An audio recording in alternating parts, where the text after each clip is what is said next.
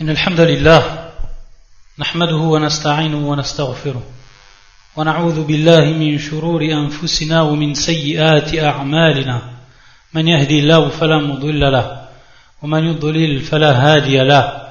وأشهد أن لا إله إلا الله وحده لا شريك له وأشهد أن محمدا عبده ورسوله. أما بعد فإن أحسن الكلام كلام الله.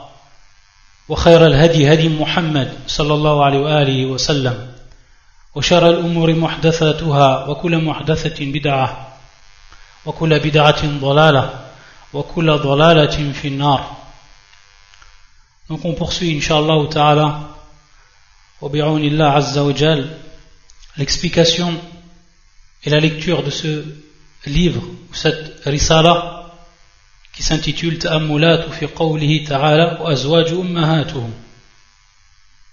Les Shir Abdel Razzaq, Ibn Abdel Muhsin al-Badr.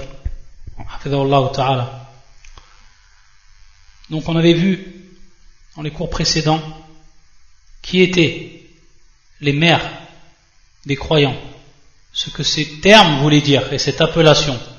On a vu également les droits des mères des croyants, etc. Tout ce qui a précédé. Et ensuite le shir, pour compléter cette risala, il nous a donné une biographie résumée pour ce qui est des femmes du prophète sallallahu alayhi wa donc les mères des croyants. On a vu que le prophète sallallahu alayhi wa Bien entendu, c'est en ordre chronologique par rapport au mariage du prophète sallam avec ses femmes. On a vu que la première avec laquelle il s'est marié le prophète sallallahu alayhi wa c'était Khadija bint Khuwaylid. Ensuite, Saoudatu bint Zum'a. Ensuite, Aisha bint Siddiq. Ensuite, Hafsa bint Omar. Ensuite, Zainab al-Hilaliya. Et ensuite, Umm Salama bint Abi Umayya ibn al-Mughira.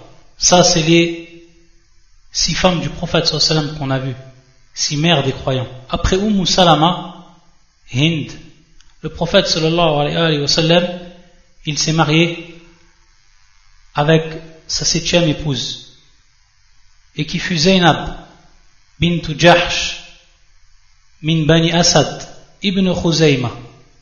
Zainab bint Jahsh min Bani Asad ibn Khuzayma.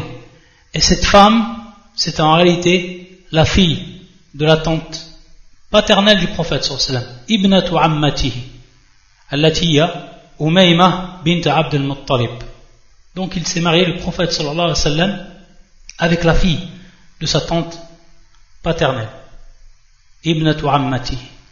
Certains historiens ont dit qu'il s'est marié en l'an 3 et d'autres ont dit qu'il s'est marié en l'an 5. Ce qui est sûr, c'est qu'il s'est marié donc après son mariage avec Moussalama et qu'elle est venue donc dans l'ordre biographique comme septième épouse. Pour ce qui est de Zainab bint Jahsh, on sait qu'elle était l'épouse, avant qu'elle se marie avec le prophète sallam, de Zayd ibn Haritha. Zayd ibn Haritha, qui était lui, qui a été adopté par le prophète sallallahu alayhi wa sallam, qui était adopté par le prophète sallallahu alayhi wa sallam. Et on sait que dans Al-Jahiliya, donc dans la période pré-islamique, dans la période de Al-Jahiliya, la période de l'ignorance avant l'avènement de l'islam, les gens, que ce soit Quraysh, que ce soit les, Arabes de façon générale dans la, la péninsule, ils avaient la croyance, ils avaient même pris cela comme institution, que celui qui avait adopté un enfant, ce qu'on appelle le tabanni, on appelle cela tabanni en arabe, celui qui avait adopté un enfant, alors cet enfant-là, il était considéré comme son propre enfant. C'est-à-dire que s'appliquer sur lui les lois qui vont s'appliquer à un fils, à un enfant naturel. C'est-à-dire qu'il allait être héritier, qu'on allait l'appeler par le nom donc de son père, c'est-à-dire, dans le cas de Zayd, on l'appelait Zayd ibn Muhammad. Zayd ibn Muhammad. Et c'est pour ça que le verset du Coran, puis surat al-Ahzab, qui est le verset 5 qui est descendu. Où Allah Azzawajal yaqul, Ud'uhum li'abaihim wa aqsatu indallah.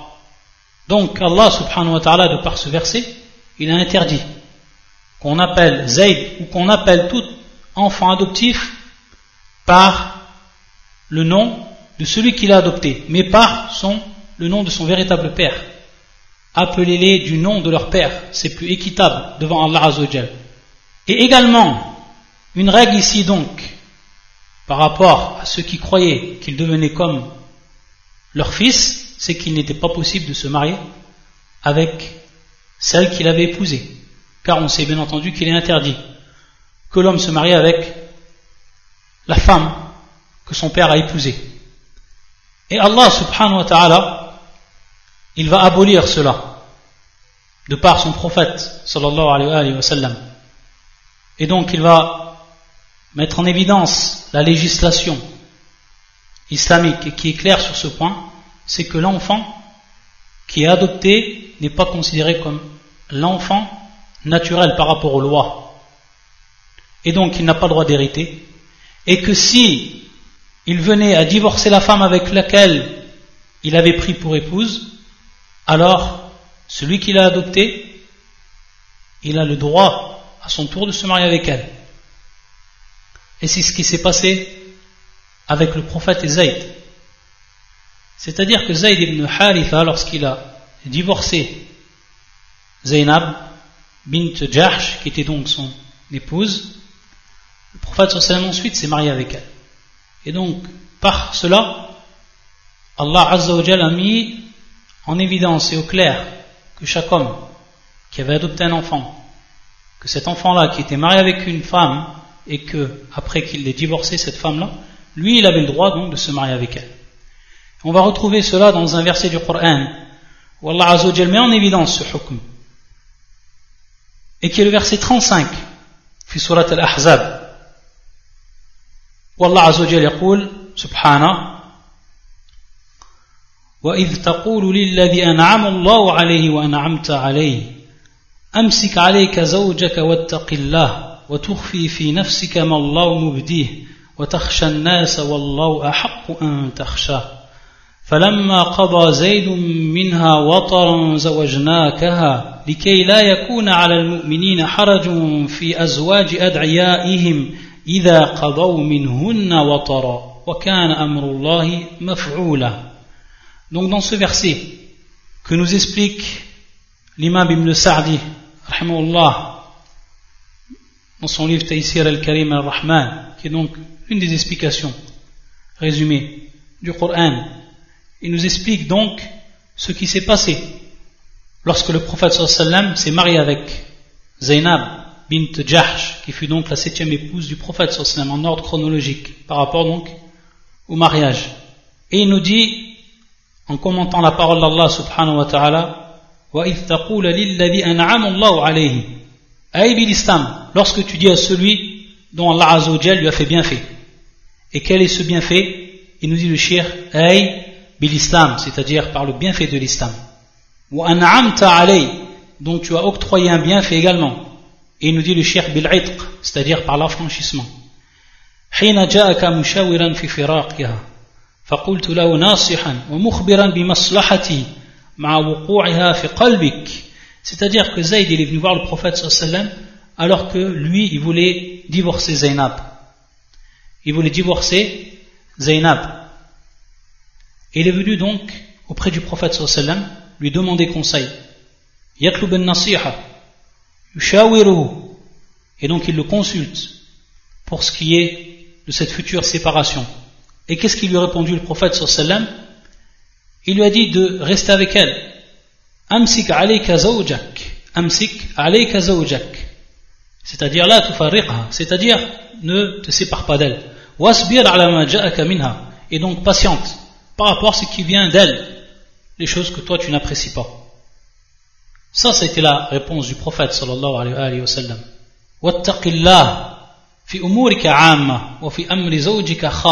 Également le prophète donc lui dit de craindre Allah azawajal pour ce qui est des choses qui sont générales et également des choses qui sont particulières c'est-à-dire en ce qui concerne son épouse c'est-à-dire que la piété et ça c'est une vérité que la piété elle commande ou elle encourage la patience. Elle encourage la patience. Elle permet de patienter.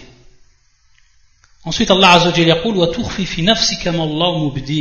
Tu caches donc ce qu'Allah Azzawajal, il va mettre au grand jour, ce qu'il va informer. Donc, de par la révélation, de par cette révélation, Allah Azzawajal, il va informer donc, et tout le monde sera parmi les croyants, ce que toi tu caches en toi-même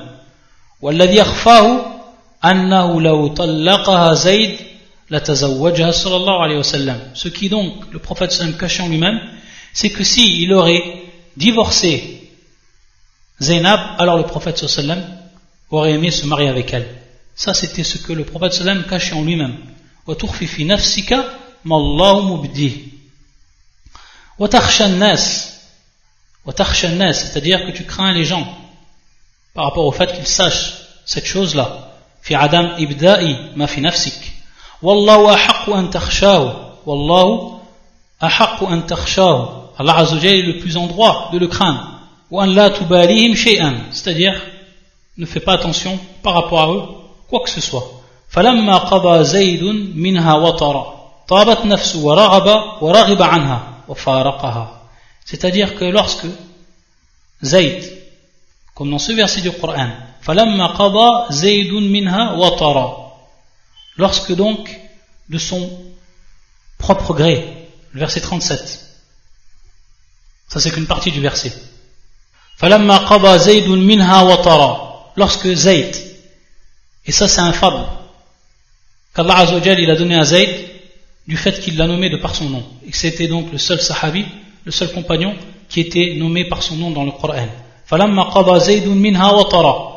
Donc, lorsque Zayd, il a voulu la divorcer de son plein gré, et que réellement il n'a plus voulu d'elle, et qu'il l'a délaissée, c'est-à-dire que nous t'avons marié, nous t'avons marié cette femme-là, directement. Allah Azzawajal, c'est lui qui a marié Zaynab au prophète sallam directement. Et c'est pour ça que le prophète sallam, lorsque ce verset est descendu, il est rentré. Dakhala ala Zaynab bila c'est-à-dire qu'il est rentré auprès de Zaynab sans autorisation, sans demander Et Zainab, comme elle le rappelait, elle disait que, comme a fait al-Bukhari, pour montrer donc ce fadl qu'elle a eu par rapport aux autres mères des croyants, elle disait, vous, c'est-à-dire les autres mères des croyantes, les autres femmes, les autres épouses du prophète sallam, ceux qui vous ont marié, ce sont vos pères. Alors que moi, alors que moi c'est Allah qui m'a marié du haut de ces sept cieux. Et ça, c'était donc une particularité pour Zainab. Et également une particularité donc pour le prophète sallallahu alayhi wa dont Allah Azzawajal ici lui a fait part parce qu'il l'a marié directement. Et ici, bien entendu, comme il nous dit le shir, il nous dit bien entendu ici qu'Allah Azzawajal a fait cela pour une grande, un très grand bien pour cette communauté et qui va être cité dans le Verset suivant.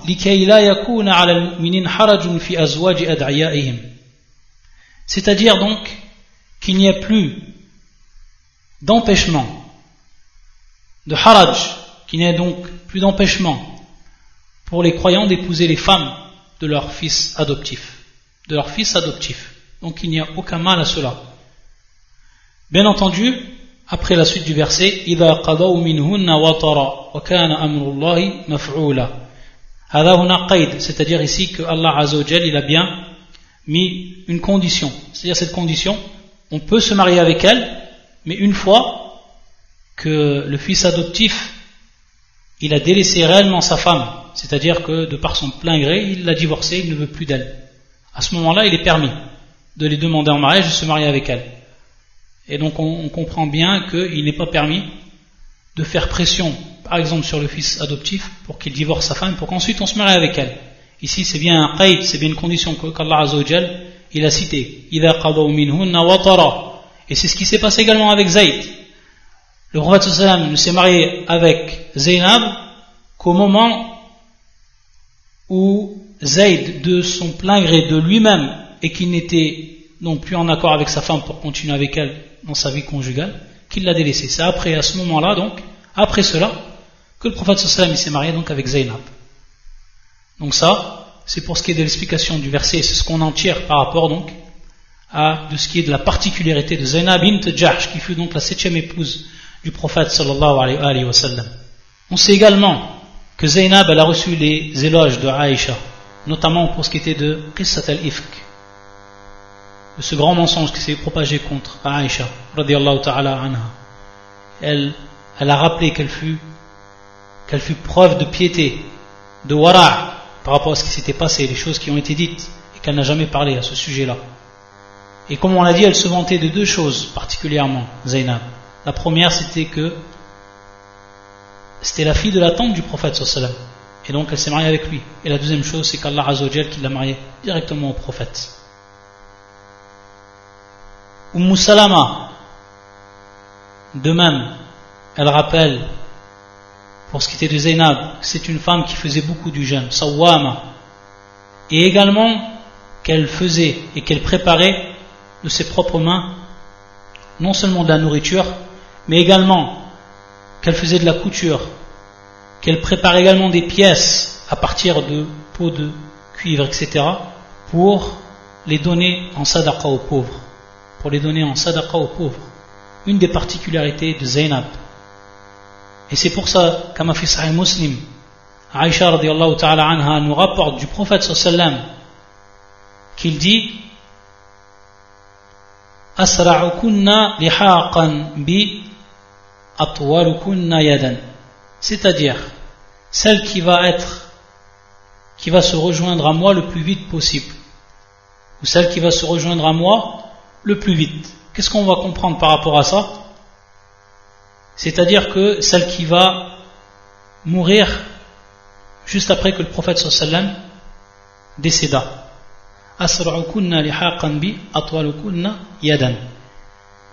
Et ce terme, yadan, ça veut dire donc, c'est une expression pour dire que c'est une femme qui a la main qui est longue. Et donc ici, kinaya, pour dire que c'est une femme qui est généreuse, une femme qui donne du bien, une femme très généreuse qui donne donc aux pauvres. Qalat, et donc Aisha elle disait, fakanat atwaluna yadan Zainab, c'est-à-dire celle qui était la plus généreuse d'entre nous, c'était Zainab, et qui faisait le plus de sadaqa, c'était Zainab. C'est-à-dire qu'elle travaillait de ses propres mains et le produit de son travail, elle le donnait aux pauvres, aux nécessiteux. Elle est morte, radiallahu ta'ala anha, à Médine, en l'an 20 de l'Égypte. Et donc elle est morte tout de suite après, ou après que le prophète sallam est mort. Et donc c'était celle qui l'a rejoint le plus vite elle fut enterrée bil Baqiya radiallahu ta'ala anha.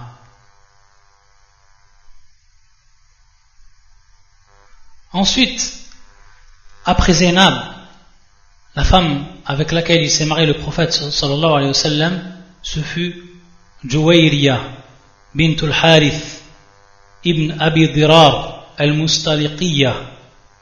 Juwayriya qui en réalité son nom au, départ était Barra, qui était Barra, comme fait Sahih Muslim. Fasamma Nabi sallam Juwayriya.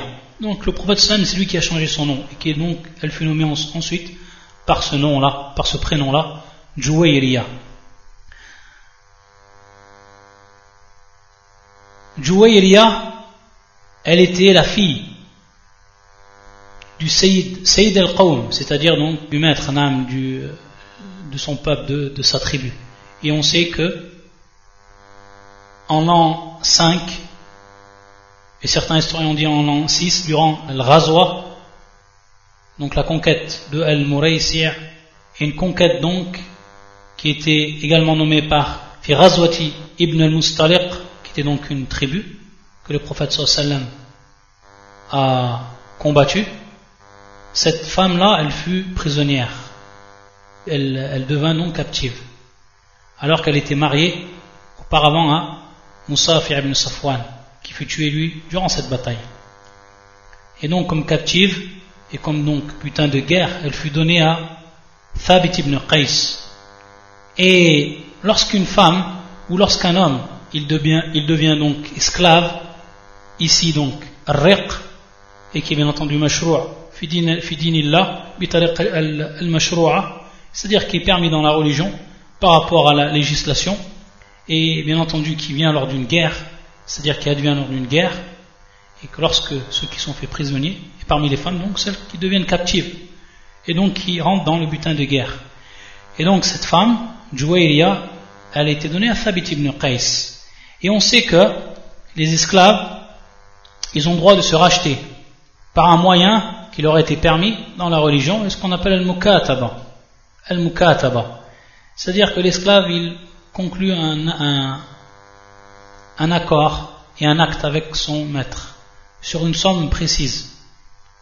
Sur une somme précise. C'est-à-dire que cette somme-là, il va la donner à son maître pour, pour acheter en fait sa liberté. Et en principe, al-mukataba, ça se fait donc par échéance, c'est-à-dire que la personne, elle va donner à son maître à chaque fois une somme d'argent, jusqu'à donc qu'elle puisse terminer cette somme d'argent avec laquelle ou sur lequel il y a l'accord. Et donc c'est ce qu'elle a fait, Juwayriya, avec Thabit. Et elle est venue voir ensuite le prophète sallallahu alayhi wa sallam, elle lui a demandé donc de l'aider à compléter ce qu'on appelle donc al-mukataba, ce que fit le prophète sallallahu il accepta.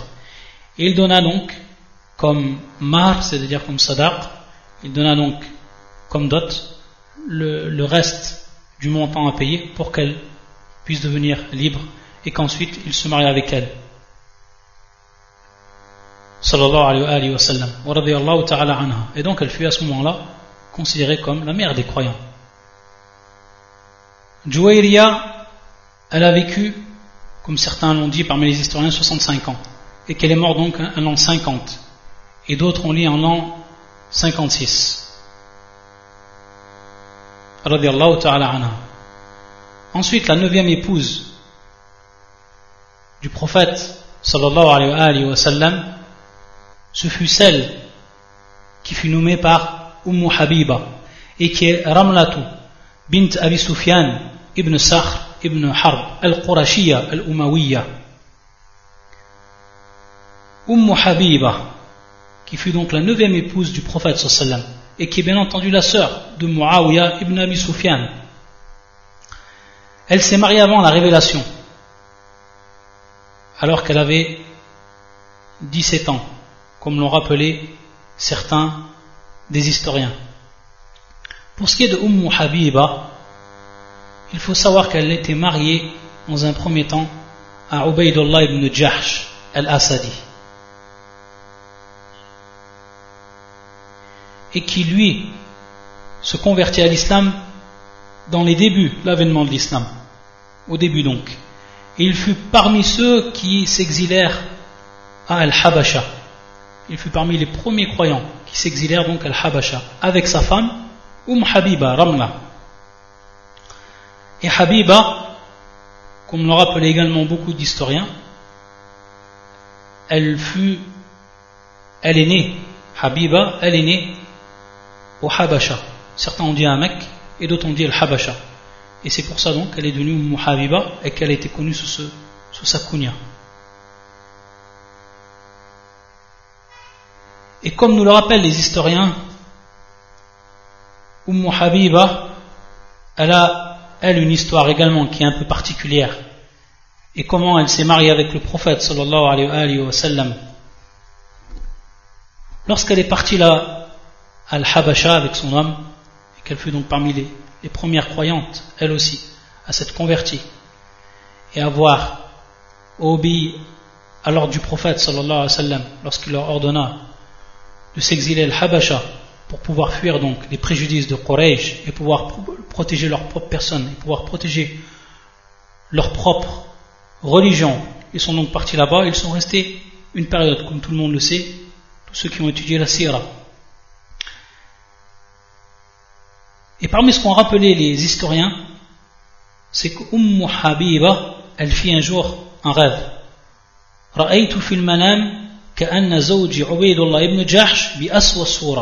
C'est-à-dire qu'elle a fait un rêve et qu'elle a vu son homme, Ubaydullah ibn Jahsh, dans un état qui était des pierres.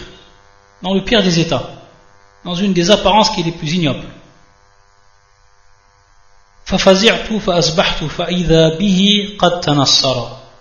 Et lorsqu'elle s'est donc réveillée, effrayée, et que le matin est arrivé, elle était voir son homme. Et lorsqu'elle est le voir, qu'est-ce qui s'est passé?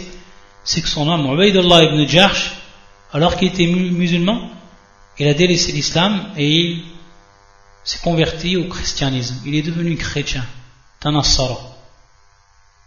Et c'est pour ça que beaucoup de savants, comme on l'a vu auparavant, lorsqu'ils parlent de ce qu'est un sahabi, parmi les conditions qu'ils donnent, c'est un à l'islam, c'est-à-dire qu'il meurt sur l'islam. Et ils donnent, contraire à cela, l'exemple de, souvent de Ubaidullah ibn Jahsh, donc parmi ceux qui ont délaissé l'islam, ayadan billah. Et dans son cas, Tanassara, qui sont entrés dans la religion du christianisme. Et donc il n'est pas considéré comme un compagnon, même si il s'est converti à un moment, même s'il a cru en Allah et son prophète, même s'il a vu le prophète, sallallahu alayhi wa sallam, il ne fait pas partie des compagnons, parce qu'il est mort kafir, ayadan billah.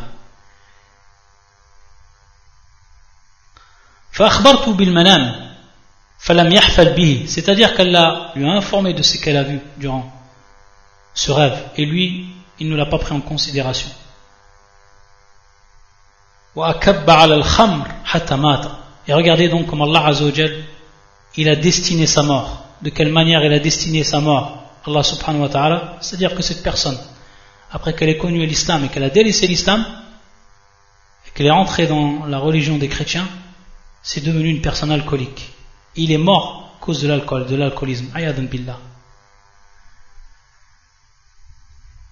Ensuite, تخبر أم حبيبة فأتاني آت في نومي فقال يا أم المؤمنين ففزعت فما هو إلا أن انقضت عدتي C'est-à-dire qu'elle a fait également ensuite un autre rêve, Umm Habiba, et qu'elle a vu une personne qui est venue la voir durant le rêve, et elle fut effrayée. Mais en réalité, ce rêve, c'était tout simplement l'indication qu'elle avait terminé donc sa période.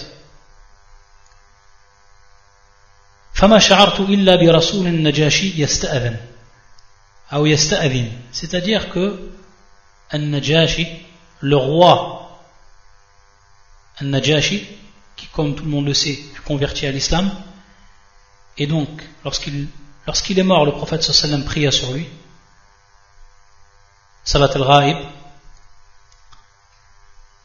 ce roi donc, il sait ce qui s'était passé, il envoya quelqu'un pour aller voir Umm Habiba.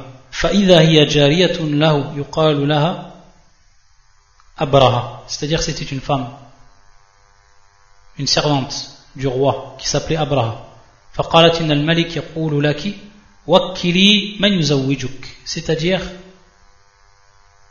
choisis une personne qui va te marier qui va devenir donc comme ton tuteur et qui va te marier, qui va prendre responsabilité donc de te marier.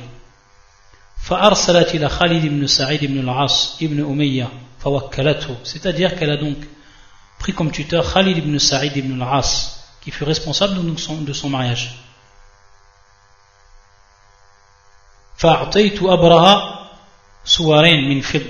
et donc de par cette bonne nouvelle qui lui vint et vu qu'elle était Heureuse de cela, elle avait deux bracelets d'argent, elle donna ces deux bracelets à Abraha. فلما كان العشي أمر النجاشي جعفر بن أبي طالب فحمد الله وأثنى عليه وتشهد Et lorsque la nuit vint, Al-Najashi, il donna l'ordre à Ja'far ibn Abi Talib donc d'expliquer et de savoir pourquoi il était venu. Et donc Ja'far ibn Abi Talib, il dit la louange d'Allah Et ensuite, قال أما بعد فإن رسول الله صلى الله عليه وسلم كتب إلي أن أزوجه أم حبيبة فأجبته وقد أصدقتها عنه أربعمائة دينار ثم سكب الدنانير فخطب خالد فقال قد أجبت إلى ما دعا إليه رسول الله صلى الله عليه وسلم وزوجته أم حبيبة وقبض الدنانير وعمل لهم النجاشي طعاما فأكلوا Et donc, qu'est-ce qu'il dit Jafar ibn Abi Talib Il informa que le prophète sallam l'avait envoyé pour que il marie Umm Habiba au prophète sallallahu alayhi wa sallam. Et donc celui qui, était à ce moment-là donc responsable et qui était Khalid, Khalid donc accepta et répondit à ce que le prophète sallam demanda, c'est-à-dire donc qu'on le marie avec Umm Habiba. Et on lui donna 400 dinars pour ce qui était de la dot. Et lorsqu'on lui donna donc cette dot, elle voulait donner 50 dinaran, elle voulait donner donc 50 dinars à Abra, donc une partie de sa dot. Karaman minha, radiallahu ta'ala anha.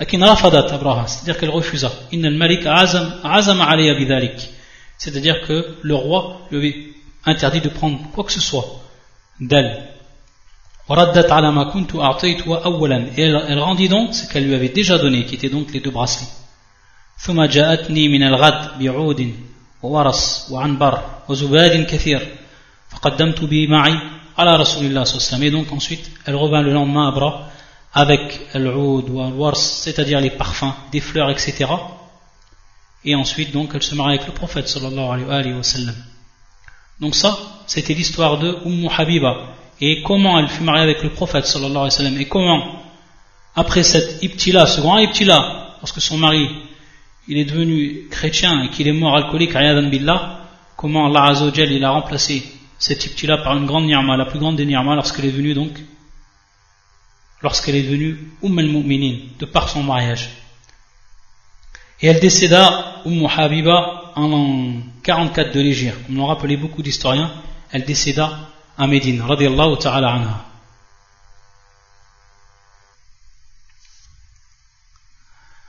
Ensuite, la dixième femme du prophète ce fut Safiya, bint Huyay ibn Akhtab, Sayyid Bani Nadir, min walad Harun ibn Imran, Akhu Musa alayhi salam. Donc ce fut Safiya, bint Huyaya ibn Akhtab, Sayyid Bani Nadir. Donc Safiya, qui était la fille de Huyay ibn Akhtab, et qui lui était donc le maître de la tribu de An-Nadir, la tribu juive de An-Nadir. Et on sait que le prophète sallallahu alayhi wa sallam, après qu'ils aient rompu donc leur pacte avec les musulmans, on sait que le prophète sallallahu alayhi wa sallam partit pour les vaincre. Et Safiya, elle a une grande particularité.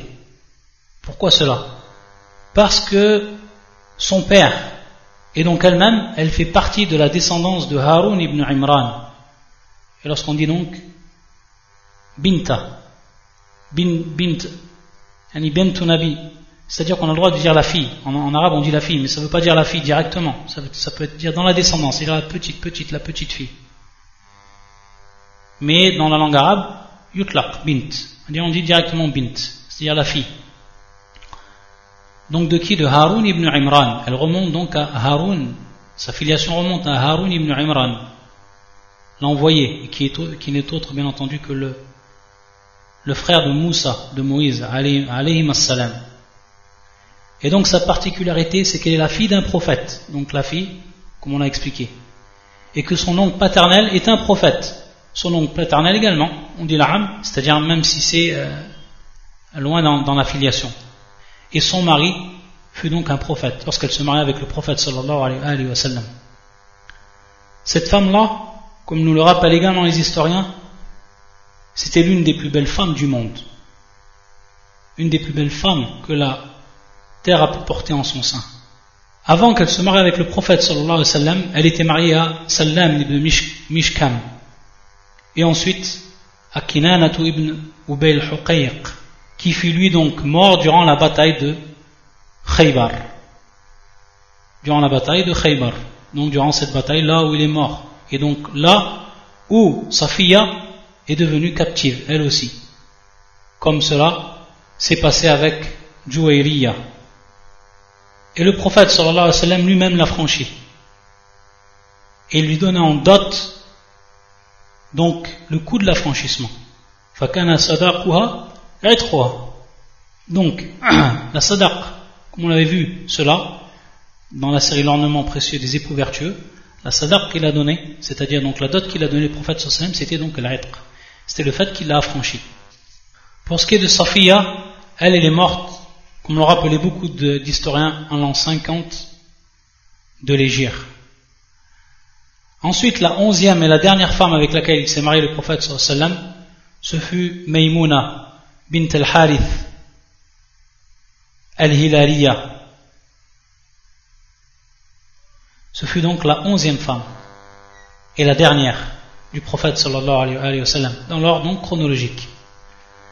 Maymuna bint al-Harith al-Hilaliya. Et on sait que le prophète sallam, il s'est marié avec elle en an 7, durant Umratul Qadiyya. Umratul Qadiyya. Et on sait qu'il y a eu un grand irtilaf chez les jurisconsultes par rapport à son mariage. Est-ce qu'il s'est marié avec elle alors qu'il était muhrim Ou alors il n'était pas en état de sacralisation? Il y a eu un grand irtilaf chez les savants par rapport au riwayat.